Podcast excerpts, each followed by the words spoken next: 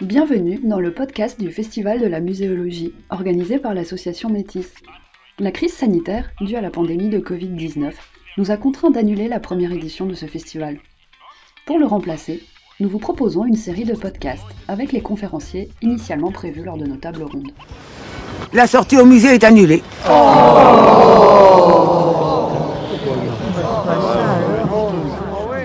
Je suis Audrey Doyen, docteur en muséologie et en anthropologie et cofondatrice de l'association Métis. Et j'accueille aujourd'hui François Mérès, professeur à l'université Sorbonne Nouvelle Paris 3 et titulaire de la chaire UNESCO pour la diversité muséale. Nous parlerons dans ce podcast de la structuration et de la diffusion des concepts scientifiques grâce au dictionnaire, en évoquant l'exemple des ouvrages que François Mérès a dirigés. Et donc, moi, ma, première euh, question, on va dire, moi j'ai été très euh, frappée durant le colloque que tu avais organisé en 2017 sur la définition du musée par l'intervention de Jean-Louis Schiss, donc, qui est professeur en sciences du langage à l'université Sorbonne Nouvelle, sur bien sûr les processus de définition, et donc de euh, comment, enfin de l'importance du contexte, que en fait un processus de définition ça soulève énormément d'enjeux, donc quelle approche adopter, quelle référence euh, adopter, quel référent adopter, et donc euh, pour moi le dictionnaire ça pose toutes ces questions aussi par rapport au processus de définition. Et donc pour moi la première question, tout d'abord, avant qu'on en vienne plus précisément à tes publications et au dictionnaire de la muséologie, ça serait donc quel est pour toi, dans ta vision de la recherche, l'intérêt de produire ce genre d'outils de dictionnaire et euh, l'intérêt du processus de définition des termes, à quoi ça doit servir en fait, mm. peut-être concrètement aussi euh, dans le processus de recherche. Ben, un dictionnaire, c'est aussi ce qui permet évidemment, enfin c'est d'abord ce qui permet euh, à une communauté de, de partager un langage et de parler de la même chose en quelque sorte, et donc de pouvoir élaborer un, un, contenu commun. le fait est que la muséologie euh, en tant qu'espace de réflexion, euh, c'est très largement au sein d'ICOFOM fondé sur la, muséologie scientifique et donc euh, sur des travaux comme ceux de Stransky, etc. Pour Stransky, l'idée bien sûr de, de, la muséologie, c'est qu'elle devait aussi, pour être élaborée en tant que, savoir disciplinaire, elle devait bénéficier justement d'un certain nombre de concepts euh, particulier euh, et donc d'un vocabulaire évidemment commun qui euh, progressivement permet de créer un champ de recherche.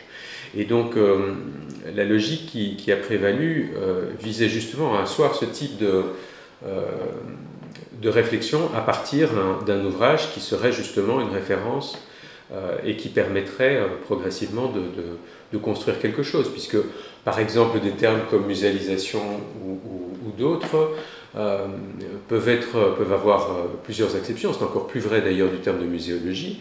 Euh, et il semblait effectivement extrêmement important de savoir globalement, de tenter de présenter les choses de manière à ce que progressivement on puisse échanger de manière commune. Je dis bien progressivement, puisqu'on était très très éloigné de ce genre de, de, propos euh, et, on l'est encore à mon sens, hein, euh, si on regarde justement d'autres euh, d'autres disciplines comme les mathématiques, etc. C'est-à-dire que si les, références au départ en géographie, en mathématiques, en histoire sont totalement différentes, bah, c'est très très difficile forcément de, de parler ensemble. c'est parce que nous avons une chronologie commune qui est globalement partagée par tout l'Occident qu'il est très facile de dire en 1978 ou euh, en 2020, euh, etc. Euh, c'est beaucoup plus complexe simplement si nous avions déjà des, références différentes à ce moment-là de, parler. Même si bien sûr ça signifie à ce moment-là qu'il faut, je dirais, tout un, langage transitionnel en quelque sorte pour passer d'un langage à l'autre, etc. Et donc l'idée était évidemment d'unifier, c'est en ce sens-là que ça apparaissait comme important. d'un autre côté, ça c'est le premier élément, d'un autre côté on s'est bien rendu compte aussi euh, que le dictionnaire en tant que tel permettait effectivement progressivement de structurer le champ, et donc euh, qu'il apparaissait comme un élément euh, important à cet égard. Et un performatif en fait, en quelque sorte aussi. C'est-à-dire Dans le sens où, enfin, à mon, à mon, sens, le fait de définir va peut-être, en plus de, de, décrire la situation présente, peut-être amener quelque chose d'autre, ou en mm. tout cas pousser vers là où on aimerait que la définition aille. Potentiellement, en fait, tout, tout dictionnaire, alors c'est très intéressant, j'aurais tendance à dire, euh, c'est tout à fait passionnant comme aventure de, rédiger un, dictionnaire et j'engage toute personne à, le faire parce que très clairement, ça amène, ça induit une réflexion sur l'ensemble des concepts, mais forcément, c'est aussi un travail politique de toute mhm. façon, c'est-à-dire le choix des mots, le choix des termes, euh, le choix des, des, concepts et la manière dont ils vont être définis a une influence, bien entendu.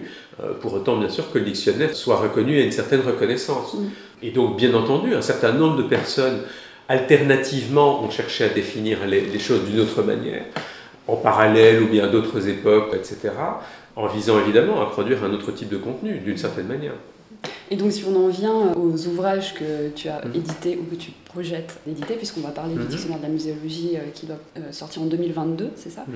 euh, Donc, quel, est, quel était l'objectif plus précisément du coup de ce premier dictionnaire, donc du dictionnaire de la muséologie, et peut-être la différence avec les concepts clés de muséologie, et du coup peut-être aussi la différence avec ce qui sortirait en 2022 Est-ce que c'est simplement une mise à jour ou est-ce qu'il y a une refonte?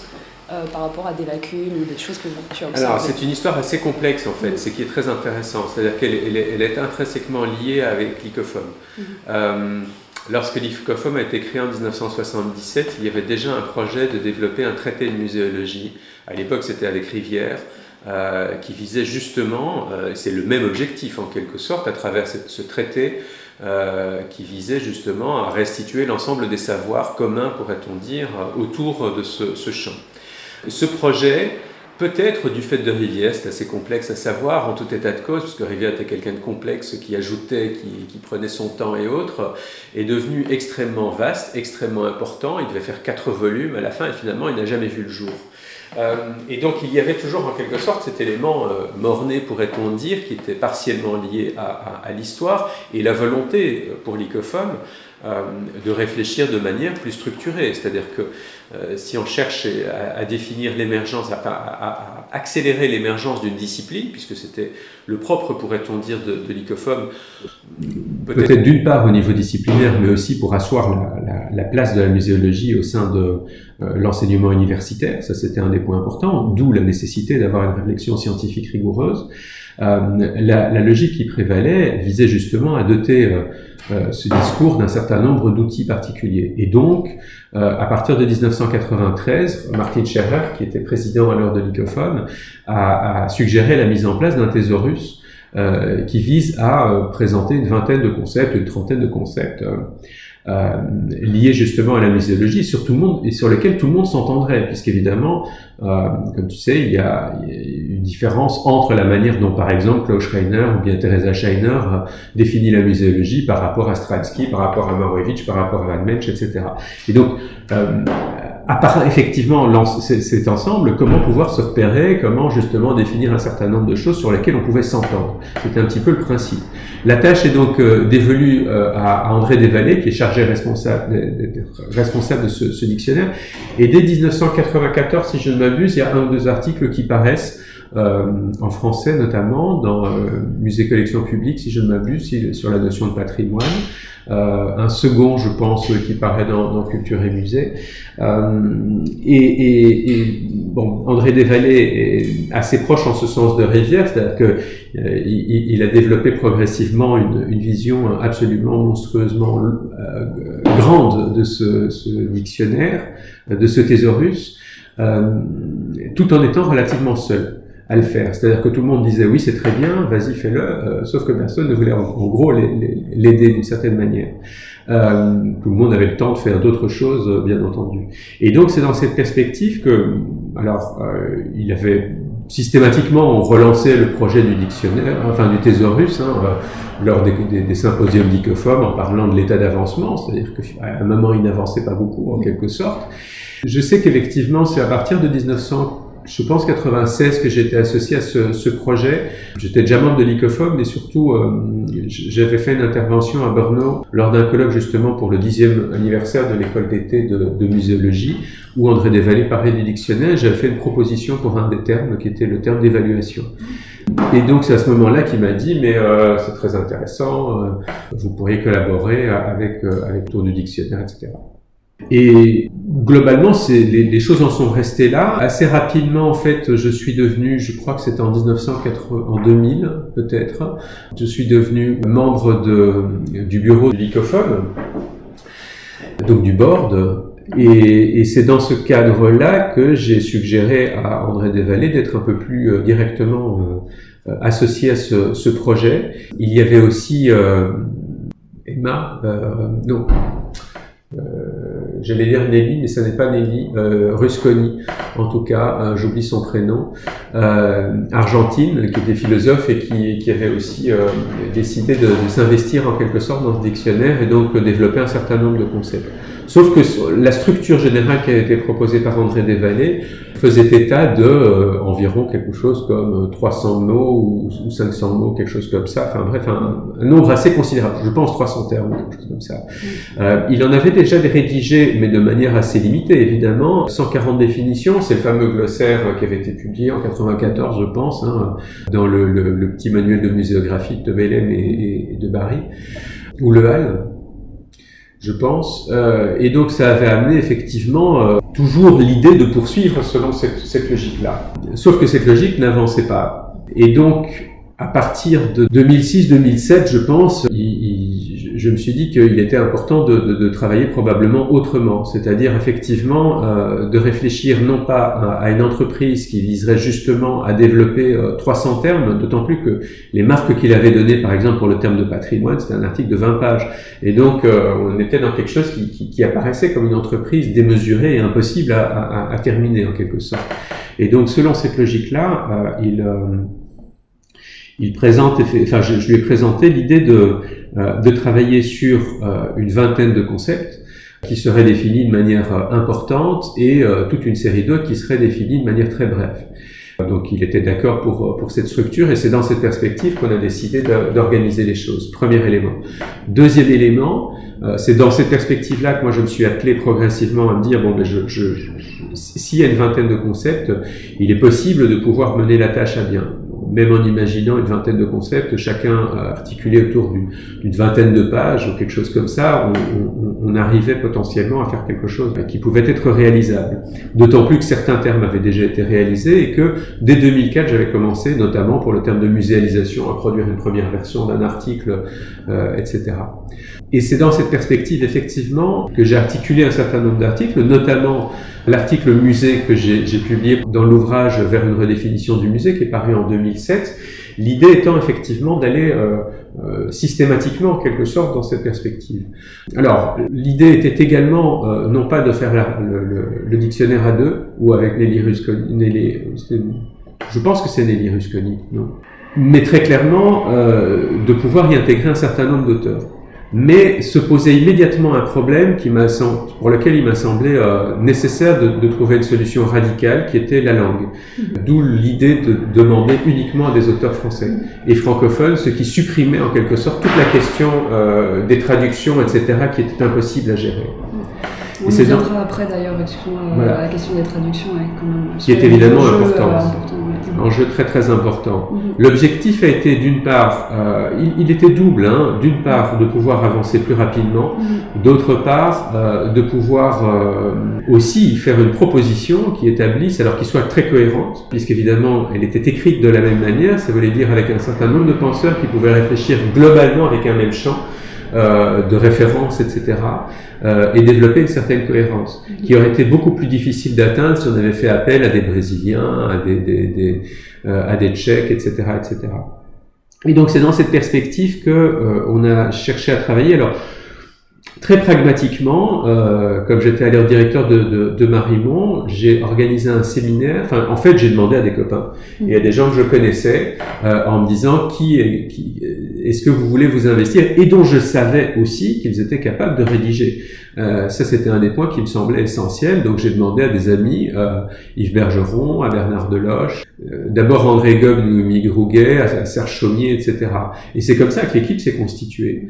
Donc première étape, je pense que c'était en 2007, un séminaire de deux jours fermé où j'ai invité toutes les personnes à Bruxelles autour justement de la réflexion en se disant mais s'il y a 20 concepts à choisir, euh, il faut qu'on soit d'accord sur les 20 concepts. Et donc ça a été très très intéressant évidemment. Euh, toutes les personnes avaient déjà rédigé globalement euh, une, non je pense que c'était euh, pardon. Donc c'est à ce moment-là, personne n'avait rédigé. Il y avait même Jean-Jacques Ezrati qui était là. Et bien sûr André Desvallées. Et, globalement, il, s'est agi de définir les, les, termes, de choisir les termes qui fassent sens, qui soient suffisamment importants pour justement circonscrire en quelque sorte le champ. Donc en, en, en deux jours, on a, on a trouvé une liste. Et est-ce que tu te souviens s'il y a des termes qui ont fait particulièrement débat sur le fait d'entrer ou pas Alors par exemple le terme administration ou, euh, gestion, euh, certains, certains des, des, des auteurs euh, s'y opposaient en disant que ça n'avait rien à voir avec la muséologie et qu'il fallait au contraire, etc. là j'ai beaucoup poussé pour amener gestion plutôt qu'administration Effectivement, au départ, je privilégiais administration. Ça a été plutôt gestion qui, qui, qui, qui a été pris euh, en, en, en, soutenant qu'il y avait une vraie réflexion de, de, de, gestion spécifique au musée en quelque sorte et qu'elle était extrêmement importante. C'était un champ euh, de la connaissance d'une certaine manière euh, qui était en expansion et que ça, ça nécessitait cette, euh, cette entrée. Mais, mais, très clairement, alors le terme muséal par exemple, le terme, alors est-ce qu'il fallait choisir muséalité ou pas, etc. Bref, toute une série d'éléments qui, qui apparaissaient comme, nécessaires. On est assez rapidement euh, arrivé à, à, à 17-18 termes. Bon, il y avait toujours cette, euh, difficulté pour savoir euh, quel terme ou non allait être euh, utilisé ou pas. Donc ça, c'est le premier élément. Le second, euh, c'est que on s'est dit, on va, on va rédiger chacun. Donc, on s'est réparti les termes. Et chacun a accepté de rédiger un, deux termes, etc. ou un peu plus et on s'est donné un an pour le faire. Et donc l'idée en tout cas, c'était ce point-là qui était intéressant, c'était que comme on était euh, 7-8 ou une petite, enfin à l'époque on était 7-8 ou quelque chose comme ça, on savait que c'était jouable, d'autant plus que moi j'en avais déjà rédigé certains, André aussi, euh, et donc euh, il en restait, on était dans une épreuve qui était euh, qui était jouable en quelque sorte. Et donc ça nous a permis en un an d'abord de faire une proposition, donc euh, de, de rédiger un brouillon, et surtout, entre-temps, de rédiger des concepts clés sur lesquels on pourra revenir. Euh, et, et la, la, logique des concepts clés était qu'il fallait que ce soit discuté au sein de l'ICOFOM. Donc c'est dans cette perspective qu'on avait fait un colloque euh, à Liège euh, l'année d'après, c'était en 2009 je pense, euh, sur euh, sur la définition du, enfin sur la, la, les concepts clés de la muséologie. Le terme s'intitule comme ça, enfin le, le, le, titre du colloque s'intitule comme ça. C'était à l'époque où, où c'était Nelly Descarolis qui était présidente d'ICOFOM, qui avait accepté que ça se passe à Liège et Marimont. Et donc on avait des sessions, donc on avait fait une présentation des concepts clés qui ont été publiés à ce moment-là pour la première fois en quelque sorte dans les ISS. Et il y a une discussion sur chacun des termes. On a invité un certain nombre d'autres spécialistes à, venir parler. Euh, il y avait notamment Pascal Griner, il y a eu euh, Jean Davalon qui est venu. Euh, Philippe Dubé avait été prévu, mais il a décliné, donc c'est Raymond Monti qui, est venu. Et Raymond Monti et, Jean Davalon, notamment, hein, Pascal Griner a fait aussi tout un travail tout à fait intéressant, etc. Mais euh, était venu notamment Raymond Monti avec toute une série d'autres idées, d'autres concepts, etc. Il avait fait une réflexion beaucoup plus vaste sur un certain nombre d'autres termes, euh, en, en, évoquant le fait que d'autres termes pourraient être évoqués, etc. Et c'est notamment dans cette perspective que le terme médiation a été ajouté, par exemple, euh, du fait justement et que, et que Raymond Monti l'a l'a, l'a présenté qu'on est passé de 20 à 21. Euh, d'une part, d'autre part, c'est à partir justement de cette réflexion et de toutes les discussions autour de chacun des concepts que euh, les concepts ont été reformulés. Donc voilà un petit peu la structure. Et puis donc euh, 2010, les concepts clés ont été publiés et 2000, 2011, euh, le dictionnaire a été publié. En fait, c'est ce qui nous a permis d'avoir euh, d'avoir cette chronologie et de respecter la chronologie. Et c'est grâce évidemment à, à euh, à l'intercession d'André Gob euh, au niveau justement de qui, qui, qui, avait publié bien sûr la, le manuel de muséologie chez Armand Collin que mhm. euh, il avait pu euh, euh, donner ce contact et, et, intervenir pour pour créer un contact la publication du dictionnaire et que Armand Collin était tout à fait d'accord, voulait s'investir et a accepté le projet. D'accord. Donc tu me dis qu'à l'origine quand même du projet, c'est euh, l'ICOFOM, Mhm. donc avec André Desvallées, avec cette idée au début du glossaire. Oui. Euh, L'ICOFOM qui est comme un, un comité de l'ICOM, donc Oui. qui regroupe les professionnels de musées. Donc Oui. ma question, ça serait euh, à l'origine, le public visé Oui. étaient les professionnels de musées au sein de l'ICOM ou le, la recherche, ou voire même plus largement peut-être les politiques de tutelle, enfin les, tutelles, euh, voilà. Alors, pour, euh, L'ICOFOM a toujours été un comité hybride, c'est-à-dire que bien sûr, il pouvait s'adresser aux professionnels de musée, il y avait des professionnels de musée qui venaient. En même temps, effectivement, j'aurais tendance à dire, nous sommes tous des professionnels du muséal, euh, même si tous ne sont pas des professionnels de musée. Et très clairement, euh, l'ICOFOM regroupait aussi euh, toute une série de, de, de spécialistes, de- de- d'enseignants, d'enseignants-chercheurs qui n'étaient pas, qui ne travaillaient pas dans des musées. Et donc, très clairement, évidemment, donc c'est en ce sens-là que le, le dictionnaire était conçu dans cette double perspective. Très clairement aussi, euh, Julien Enfrin, euh, qui avait accepté de venir pour le colloque de, de Liège, m'avait dit, euh, en, en- repartant, moi je suis très intéressé par ce dictionnaire, etc. Et si l'ICOM peut aider, il va le faire. Et donc on a eu immédiatement euh, l'appui de l'ICOM. Et, et, et Julien Enfrin a, a, a joué un rôle très important pour la promotion en quelque sorte du, du dictionnaire à tous les stades et notamment aussi pour la, la publication des concepts clés, euh, pour la diffusion des concepts clés qui ont euh, été euh, pendant très longtemps présentés, euh, je dirais, dans, dans, dans l'architecture du site de l'ICOM euh, comme une des références. Ce qui au départ n'était, je dirais, dépassé en quelque sorte mes espérances. Pour moi, c'était une publication euh, plutôt, bon, avec nos deux noms bien entendu, qui était en plus forcément, qui n'était pas lié directement à l'ICOM, même s'il y avait le soutien de l'ICOM, et l'ICOM a, euh, a fait une belle opération parce qu'ils ont reçu de la part d'Armand Collin un grand nombre de, de, de, de choses. Ils ont fait un certain nombre de publicités, euh, euh, et donc il y a eu cette, cette distribution des concepts clés à Shanghai en, trois éditions, quatre éditions, en quatre versions.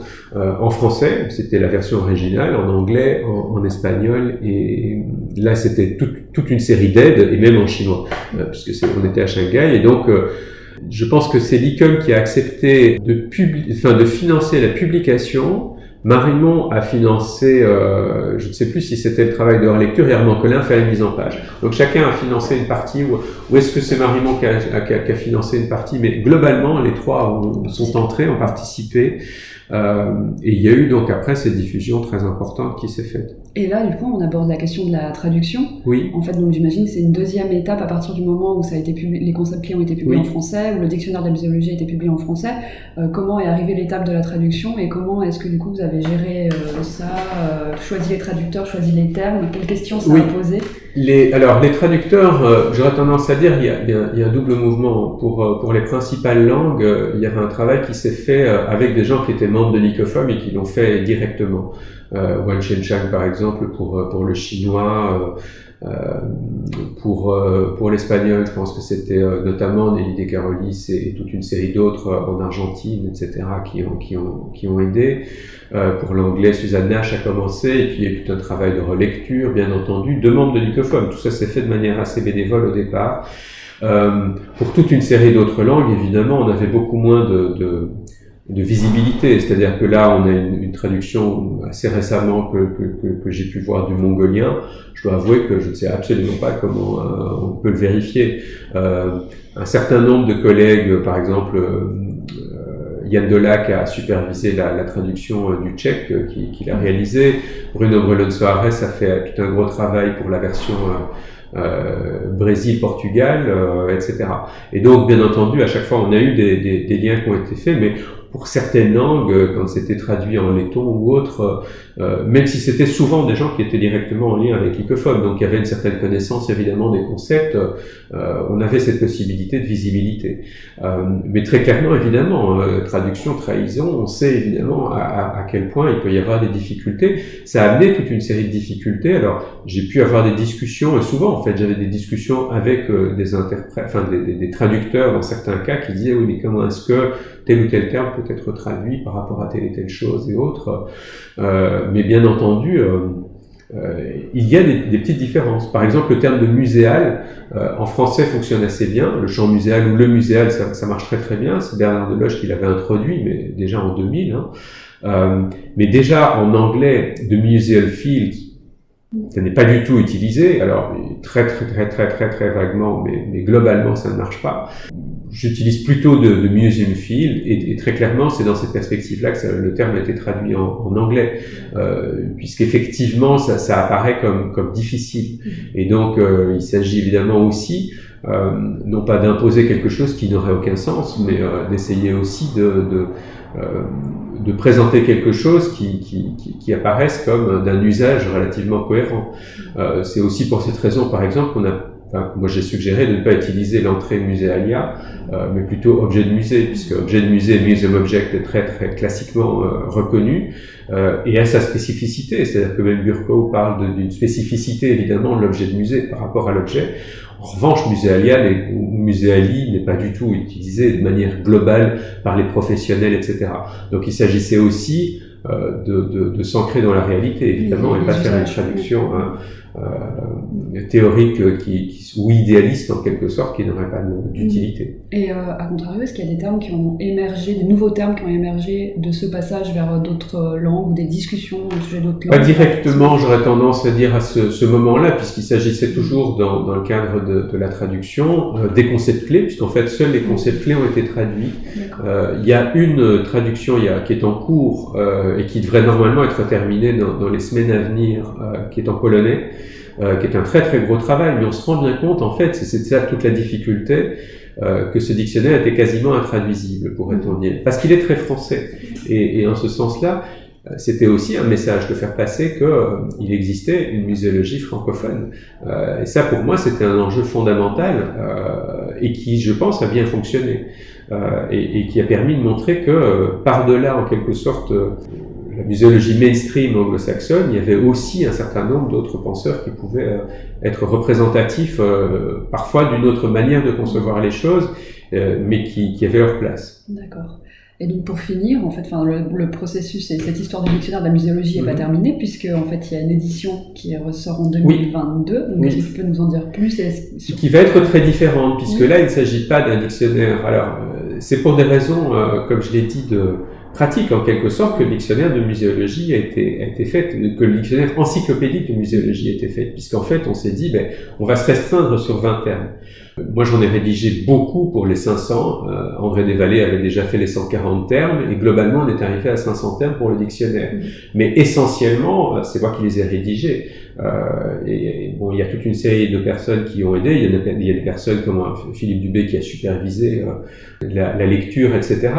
Mais, mais très clairement, effectivement, il s'agissait d'un travail qui ajoutait justement une, une, une valeur en, présentant un certain nombre d'autres termes importants, mais pas aussi importants que les vins. Mais c'était aussi de cette logique pratique en quelque sorte, et puis la possibilité euh, d'avoir un micro-traité en quelque sorte. Donc muséologie fait 50 pages, euh, etc. Donc il y avait de la matière évidemment. Et c'était aussi l'idée de faire une, une, source de référence euh, importante, fondamentale pour justement euh, euh, des chercheurs, euh, des étudiants, des professionnels. Et très clairement, l'ouvrage a été, je pense, très très bien diffusé, y compris dans les, dans les musées. C'est-à-dire, il s'est imposé comme une référence. Ça, indéniablement, du fait de son volume, les gens, enfin, du fait aussi du lien avec l'ICOM, etc., les gens ont, ont, ont très clairement vu l'aspect important de la, la référence. Euh, le dictionnaire en tant que tel, enfin, le, le nouveau projet est un dictionnaire et non plus un dictionnaire encyclopédique. C'est-à-dire que la taille maximale des articles fera 15 euh, 000 signes. Et donc, euh, et en revanche, euh, on tournera autour d'une centaine de termes qui seront de 15 000 signes, donc beaucoup plus, et puis un millier de termes pour, pour le reste. Et cette logique-là est résolument internationale ce ne sont plus des auteurs francophones. Il y a bien sûr des francophones, évidemment, toujours euh, notamment une partie, bien sûr, de ceux qui ont participé à la première version, etc., euh, ou ceux qui ont participé, euh, mais très clairement aussi toute une série d'autres, puisque c'est une équipe de 80 auteurs dont on a voulu justement qu'ils soient représentatifs euh, avec un comité international qui soit représentatif de l'ensemble des, des, des, continents. Donc il y a aussi euh, des auteurs d'Amérique latine, d'Amérique du Nord bien sûr, euh, euh d'Europe orientale, occidentale, d'Asie, d'Afrique, euh, d'Océanie. Et ça c'est vraiment un des points qui, qui permet de, de, de, de traiter l'ensemble avec une autre un autre objectif qui soit vraiment un outil international. Et, et l'édition, en revanche, est d'emblée une traduction avec l'ICOM qui, qui, apporte cette fois-ci un outil et, une aide fondamentale immédiatement d'emblée dans les deux langues, l'anglais et le français, et avec la volonté potentiellement après de le traduire en chinois. Euh, en, espagnol, etc. Mais les auteurs écrivent dans leur langue maternelle Il y a deux, il y, a, il y, aura deux, il y a deux langues pour l'écriture, ce qui permet de, de, de superviser l'ensemble, euh, le français et l'anglais. Et donc tous les auteurs ont accepté ce principe, évidemment. Euh, ça aurait été totalement impossible sinon de pouvoir gérer les choses, puisque très clairement, il y a une relecture, qui, que, que une première relecture qui, qui est faite par, euh, par, celui qui dirige, et puis euh, une, une, autre relecture qui doit être faite par le, le comité éditorial. Euh, ne fût-ce que bien entendu euh, de la partie de la définition de l'article, puisque certains de ces articles sont plus petits, enfin sont, sont, sont, plus vastes, et donc il y, a, il y a des développements en quelque sorte, mais qui sont liés, on pourrait dire, à, la signature de l'auteur. Euh, J'aurais tendance à dire que effectivement, enfin, pour, pour, pour travailler sur ces, ces deux euh, ces deux entreprises, enfin, la première qui est terminée, la seconde, euh, euh, qui est une entreprise euh, beaucoup plus complexe en fait. Les choses sont vraiment passionnantes. C'est une entreprise absolument passionnante que de faire un dictionnaire, parce que très clairement, ça nécessite de réfléchir à tout, à tous les domaines, et, et, et de penser la structure. Et en fait, le choix des mots n'est jamais anonyme en quelque sorte, n'est jamais anodin, pardon, euh, et, et, apparaît comme euh, extrêmement important pourquoi tel mot et pas tel autre, etc. Quelle place pour, pour tel, tel, mot par rapport à tel autre. Il y a toujours des, des, des choix euh, à faire, euh, évidemment, qui pourraient être euh, revus. bien entendu, on a eu un certain nombre de réactions. Pourquoi est-ce que, enfin, quand on a publié le premier dictionnaire, pourquoi est-ce que tel terme n'apparaît pas, etc., etc. Forcément, en fonction des lectures, il y a des choix qui sont opérés. Merci d'avoir écouté ce podcast, produit et monté par Olivier Fabry. L'ensemble des podcasts du festival sont disponibles sur son site web festivaldelamuséologie.com. Vous y trouverez aussi les portraits détaillés de nos intervenants ainsi que leurs publications et une version en ligne du catalogue du Festival de la Muséologie. Отлично.